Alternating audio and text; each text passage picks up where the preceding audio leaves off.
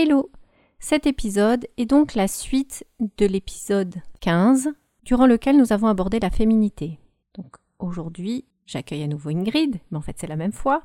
Il est important, au-delà de l'avertissement par rapport aux effluves de rire qui peuvent arriver, de te prévenir que cet épisode est destiné aux adultes uniquement et âmes sensibles s'abstenir. On va parler de beaucoup de choses. On va parler des lunes, du sang des femmes, de la sexualité, et aussi de contraception, et de plein d'autres sujets sans tabou. Pour autant, il s'adresse aux hommes comme aux femmes, ou aux femmes comme aux hommes, dans le sens qui te plaira. Alors, si tu acceptes d'écouter cet épisode du podcast, tu le fais en étant averti des règles, conscient ou consciente que certains échanges pourraient te choquer, mais que tu es prêt ou prête à l'accueillir et ensuite libre à toi d'en faire ce que tu souhaites. Allez, on y va. Bonjour, je suis Laetitia Trio, Spirituellement Vôtre, le podcast qui se veut être un témoignage de la spiritualité au quotidien. Ici, au fil du temps, les expériences de vie se partagent, tout comme l'inspiration d'une spiritualité universelle, simple, vivante, accessible à tous, intégrée dans tous les domaines de la vie. Osons la spiritualité au quotidien ensemble. Je pense qu'il y a eu aussi un espace où on laissait les femmes vivre leur temps de lune parce qu'on savait à quel point c'était précieux et pour elles, et pour la terre, et pour la communauté, et pour l'humanité. Moi, je crois aussi à, ça. C'était un temps de répit aussi euh, pour euh, les femmes qui étaient dans des mariages avec des hommes qui, qui étaient trop consommateurs euh, de, la bagatelle, comme on dit. Oui, et, c'était un, temps où elles pouvaient se reposer aussi et avoir un espace de, respiration. Il y, a, il y, a, différentes raisons qui amènent à ça. Et en même temps, tu vois, tout à l'heure, tu parlais de la qualité des cellules. C'est des cellules épithéliales, d'ailleurs, qu'on retrouve dedans. Il y a beaucoup d'études scientifiques qui montrent mmh. que c'est une des possibilités pour guérir un certain nombre de maladies mais avec la question du marketing, de comment on va expliquer aux gens que pour les guérir, il faut qu'ils consomment les, ouais, c'est ça, les, cellules qui viennent du sang des menstrues des femmes, comment on package ça pour que ce soit ok, alors que ça pourrait guérir des maladies. Et il n'y a rien de plus naturel. Moi, j'aime bien aujourd'hui dire, ok, qu'est-ce qui est naturel pour moi, et je découvre dans la relation amoureuse, l'élan amoureux, les interactions, à quel point je me découvre naturelle dans des choses qui ne sont pas habituelles et pas culturelles, qui mm. sont très éloignées de mon éducation. Et en fait, de moi, mon sang, bon, je, l'ai beaucoup exploré, j'ai beaucoup œuvré avec ben, en mettant une coupe dans un premier temps, et du coup, je le recueillais, je le remettais à la terre, et puis après, je l'ai je le dis. après, je l'ai senti. Après, je l'ai goûté un peu. Après, à des moments, je me maquillais un peu avec. Après, j'ai fait des actes psychomagiques avec. Euh, c'est-à-dire que j'écrivais à la plume les intentions. Et si tu veux, ça permet une vibration dans la matière encore plus particulière. D'ailleurs, c'est très très beau hein, de dessiner avec le, de faire des peintures avec le sang de ces lunes, c'est juste magnifique. C'est rouge voyant, après ça devient marron. Enfin, c'est et en plus c'est une énergie. Euh, dans l'intention qui est assez incroyable parce que pour moi, ça vient vraiment du, du, divin, du divin. ça vient vraiment du divin. Et il y a beaucoup de choses à faire et j'utilise aussi en guérison. Je sais que pour les problèmes d'acné, c'est extraordinaire. Euh, pour les verrues, c'est extraordinaire. Pour la cicatrisation, c'est mm. extraordinaire. Tous les problèmes de peau. Et moi, je suis devenue... Euh, alors, je m'étiquette pas, mais euh, j'ai arrêté de consommer de la viande et du poisson consomme plus du foie gras, des noix de Saint-Jacques cru et des huîtres à Noël. Mais c'est quand j'ai commencé à goûter le sang de Méline. Et mon corps n'a plus supporté, c'est pas moi par rapport aux animaux ou quoi, hmm. c'est que mon corps à ce moment-là euh, a plus besoin ou plus envie ou j'en sais rien, mais ça ne passait plus. J'adore les odeurs de barbecue, de poulet rôti, mais ça ne, ça ne passe plus. Hmm.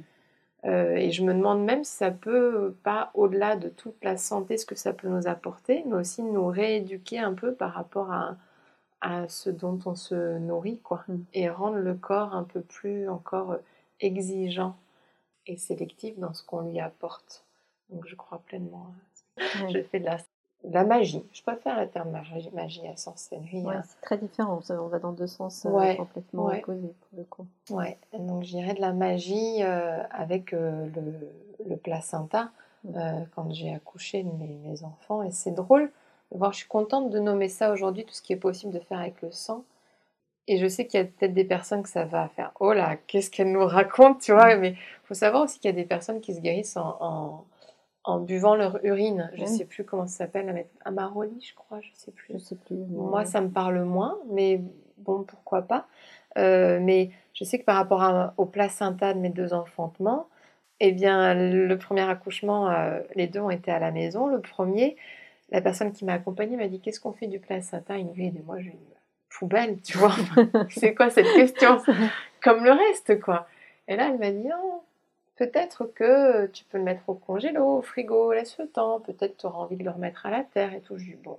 Puis j'étais dans un état second. Je dis En Bon, si tu veux. Donc, euh, mon papa des enfants a géré ça. Et puis, euh, au deuxième, trois ans après, alors qu'au premier, ça ne me parlait pas du tout, mais trois ans après, j'ai découpé le placenta euh, dans tous les sens. J'en ai mis à déshydrater, j'en ai mis au congélo, euh, j'en ai mis en teinture mère dans de l'alcool que j'ai conservé. J'ai gardé un bout de, de cordon ombilical. j'ai consommé de mon placenta. Il faut savoir que c'est quelque chose de possible. hein. C'est de la viande en fait, hein, hyper riche. C'est une viande hyper noble. Bah, Et- Les animaux le font hein, de façon Voilà, naturelle. hein, ils, le mangent. Et là, moi, du coup, j'en avais coupé un peu, je mettais dans mes smoothies matinaux. Et j'ai vraiment, en plus, après, il y a ce à quoi tu crois. Moi, Mm. j'ai vraiment cru, hein, on parle de psychosomatique, j'ai vraiment cru au fait que ça allait euh, m'aider. Et pour moi, c'est précieux dans ma pharmacie, encore tous les bouts de placenta que j'ai au congélo, tu sais, je sais exactement où c'est. Et je sais qu'en cas de grosse maladie ou quoi, je, je m'en référerai. Mm. Il y a vraiment ça aussi. Et, et au-delà de comment amener ça à la société, comme tu disais, le fait de de- d'utiliser ce qui sort de nous pour nous guérir ou nous nourrir, ben, je pense aussi que c'est c'est complètement... euh, ça va pas dans une société de consommation parce que Mm. finalement, ça veut dire que tu n'as plus besoin de rien ou plus besoin de grand-chose en termes de médication, d'alimentation. Donc, c'est pas des choses qui sont tellement soutenues. Ouais. Parce que ça, c'est une matière première qui, qui a beaucoup de valeur mais qui n'a pas de prix, qui, qui- qui- que l'être humain euh, a la chance de... La nature a la chance de secréter par elle-même, quoi. Ouais, il, y a des, il y a des peuplades comme ça, euh, je crois que c'était en Amérique du Nord, euh, certains, certaines tribus d'Indiens, où euh, l'homme avait cette chance-là Oui. de pouvoir consommer les menstrues de sa femme. Et c'était un honneur qui lui était fait, et, et, et c'était un honneur qu'il prenait avec beaucoup de sacralité. Au final. Et euh, c'est vrai que quand on regarde où on en est, nous, euh, dans ce rapport euh, au sang des, des menstrues, on est à des millénaires de ça. Et pourtant, les hommes adorent manger de la viande bien sanguinolente. C'est- pose pas vrai de problème. Bah ouais, c'est vrai. hein, quand tu regardes, parce que ça reste du sang. Mm. Et je crois que là, c'est super parce qu'on en vient à ce que je voulais amener aussi. Alors, déjà, des, des éléments de nous, notre responsabilité en tant que femme aujourd'hui, si on a envie de détaboutiser, décensurer euh, ce sang qui est divin, moi j'aime bien dire ce sang qui est dit euh, vain, euh, VAIN, genre il ne sert à rien, à part pour euh, être enceinte, ou divin parce que ça vient de loin, ou euh, qui peut même être dit vin VIN. Et là, on part dans un truc peut-être dans lequel on ne rentrera pas, mais je sais Mm. semer. Tu parles du Graal peut-être comme ça. Ouais, voilà, quelque chose de cet endroit-là. Et du coup, euh, on a notre responsabilité quand on est dans des... Enfin, moi, je sais que je, je vais... Quand je suis lunée, je le nomme. Mm. Pas, je le nomme pas pour dire ah, je suis lunée, Mm. mais euh, je sais pas, euh, je fais une danse thérapie, un truc comme ça. Euh, bon, bah, je le dis non seulement à celle qui facilite ou celui qui facilite en disant il se peut que j'aille aux toilettes parce que je Mm. suis en flux instinctif libre, donc je, je laisse aller mon sang et je, je sens quand il a besoin de, de s'évacuer. Et puis aussi par rapport au groupe, je dis bah voilà, moi aujourd'hui je me sens sensible, un peu ralentie euh, et en même temps très connectée, je suis lunée. Mm. Voilà, et il y a plus. Enfin, chez moi, il n'y a plus de tabou à ça et je pense qu'on a notre responsabilité, même dans des sociétés ou quoi, de d'oser le dire quand on sent que ça, ça agit sur notre état d'être. C'est pas Mm. le dire pour le dire, mais quand on sent que ça agit sur notre état d'être et ça vient potentialiser des facultés ou, ou, amener des difficultés, ben, c'est important de le nommer. Et surtout, ce à quoi je voulais en venir, euh, et je vais y aller avec beaucoup d'amour et d'humour, parce que j'ai pu y aller dans un féminin un peu eh, hard, en mode masculin. Moi, j'ai souvent dit, quand je l'ai partagé à des amis, à des clientes, à des collègues, à des chéris, que j'avais un rapport à mon sang très intime, mm. j'ai souvent dit, mais regarde, en tant que femme, moi j'ai goûté, j'ai eu en bouche, j'ai eu sur moi et j'ai goûté avant à la semence divine masculine, donc au sperme, mm. euh, que j'ai pu euh, avaler, que j'ai pu me connecter à cette essence-là, parce que ça paraissait euh, culturel, habituel. alors que je connaissais pas moi ma propre semence mm. divine. et en plus qui est là, que je ne contrôle pas, qui est là tous les mois, qui est offerte. Enfin, pour moi, elle a, quelque chose encore plus de, de différent pas plus particulier, mais de différent par rapport au sperme, c'est c'est euh, le sang, il coule de manière régulière. Tu vois, ça, fait, ça me fait penser, j'avais jamais vu ce lien entre le féminin que le sang tous les mois et le masculin. C'est quand il a l'intention, quand il veut, tu vois, qu'il y a l'évacuation du sperme. Et c'est euh, c'est une, une, volonté qui est là, un truc qui est plus contrôlé.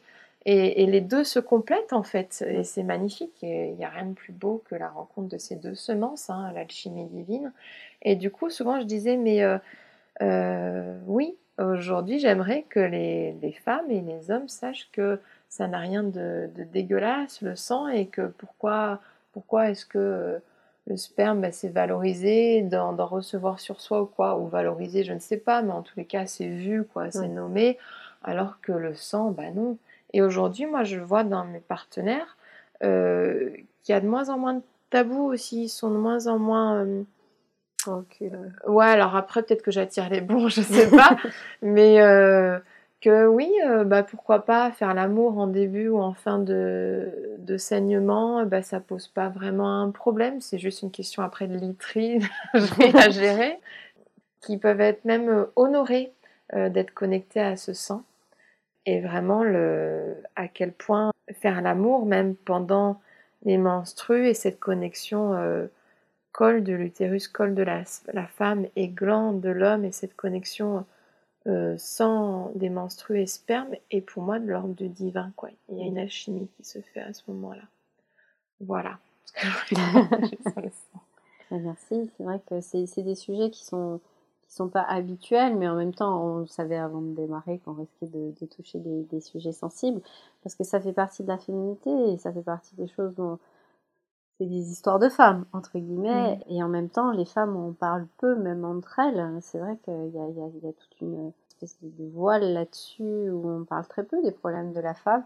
Et en même temps, on est dans un élan où on en parle de plus en plus, parce qu'il est question, là, au sein des, les discussions qui peuvent avoir lieu euh, pour les professionnels des ressources humaines dans les entreprises, on parle quand même de ça, euh, de, congés menstruels euh, mmh. ou de précarité menstruelle, et que ce sont des éléments qui sont à prendre en compte parce que jusque-là, c'était des histoires de femmes, comme l'histoire de, de la contraception ou de l'avortement, ou mmh. tout ce qui était lié à, ça, c'est, on s'en fiche, c'est une histoire de femme, elle a qu'à se débrouiller, l'homme n'a pas à s'en préoccupé entre guillemets, sauf si lui venait à l'esprit de pouvoir euh, dire que bah, l'homme lui doit quelque chose, puisque euh, voilà, il y avait des histoires de gros sous, on va dire, mais en dehors de ça, c'était toujours des histoires de femmes. Oui. Euh, c'est très beau, ça me fait penser justement à, alors à la fois il y avait une idée qui est partie, c'est pas grave, celle de la contraception, et c'est ce sur quoi j'avais démarré au début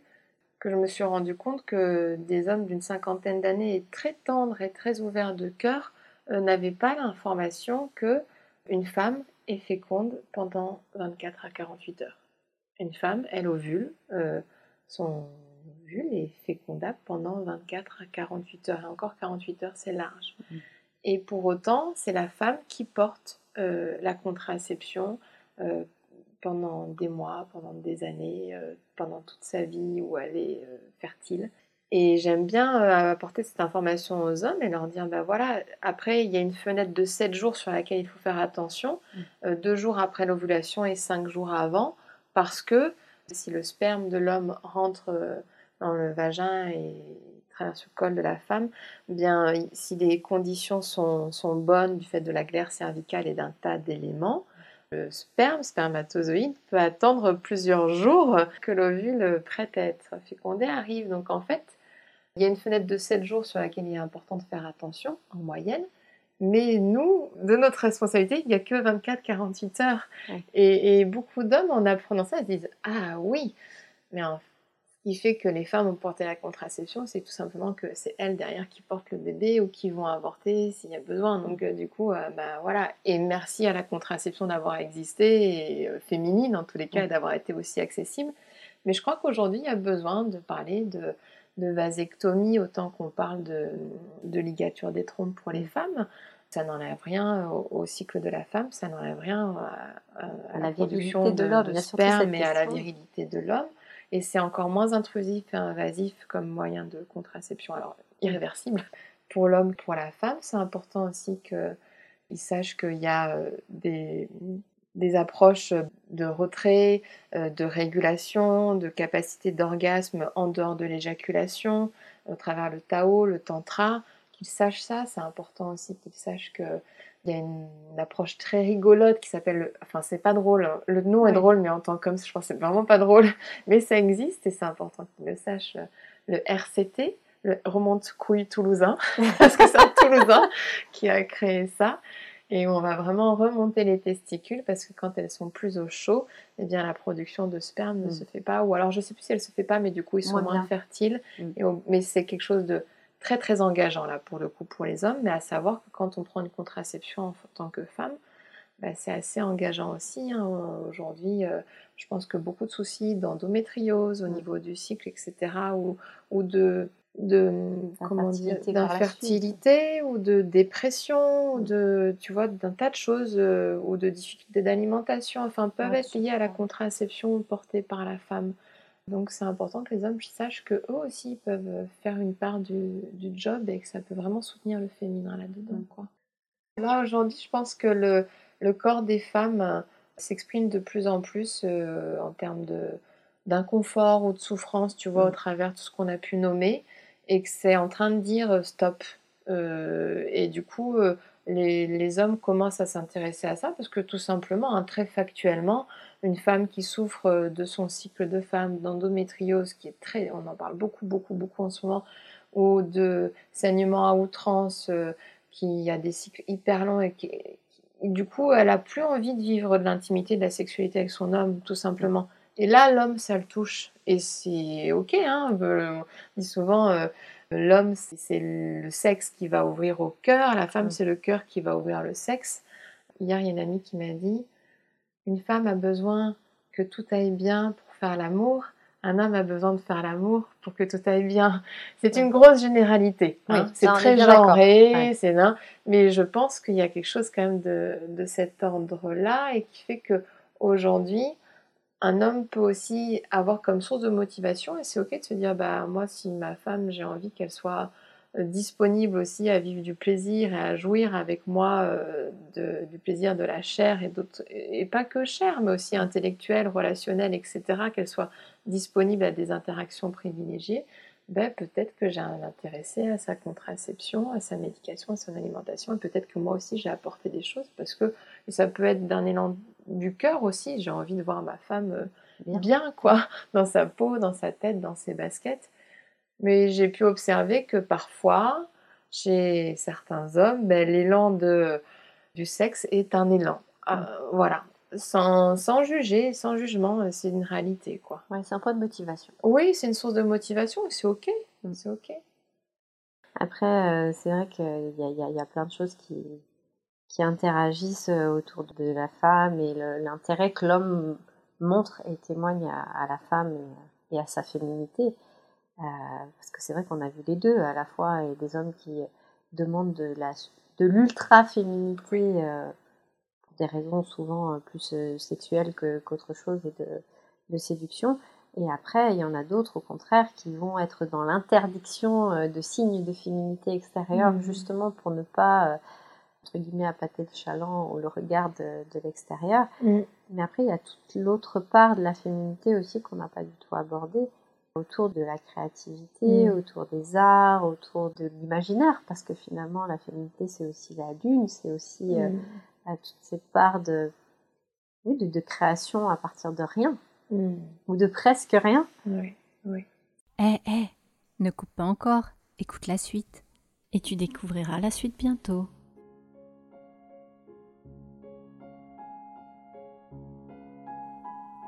Parmi les choix posés en conscience pour ce podcast, il y a eu le souhait qu'il reste indépendant.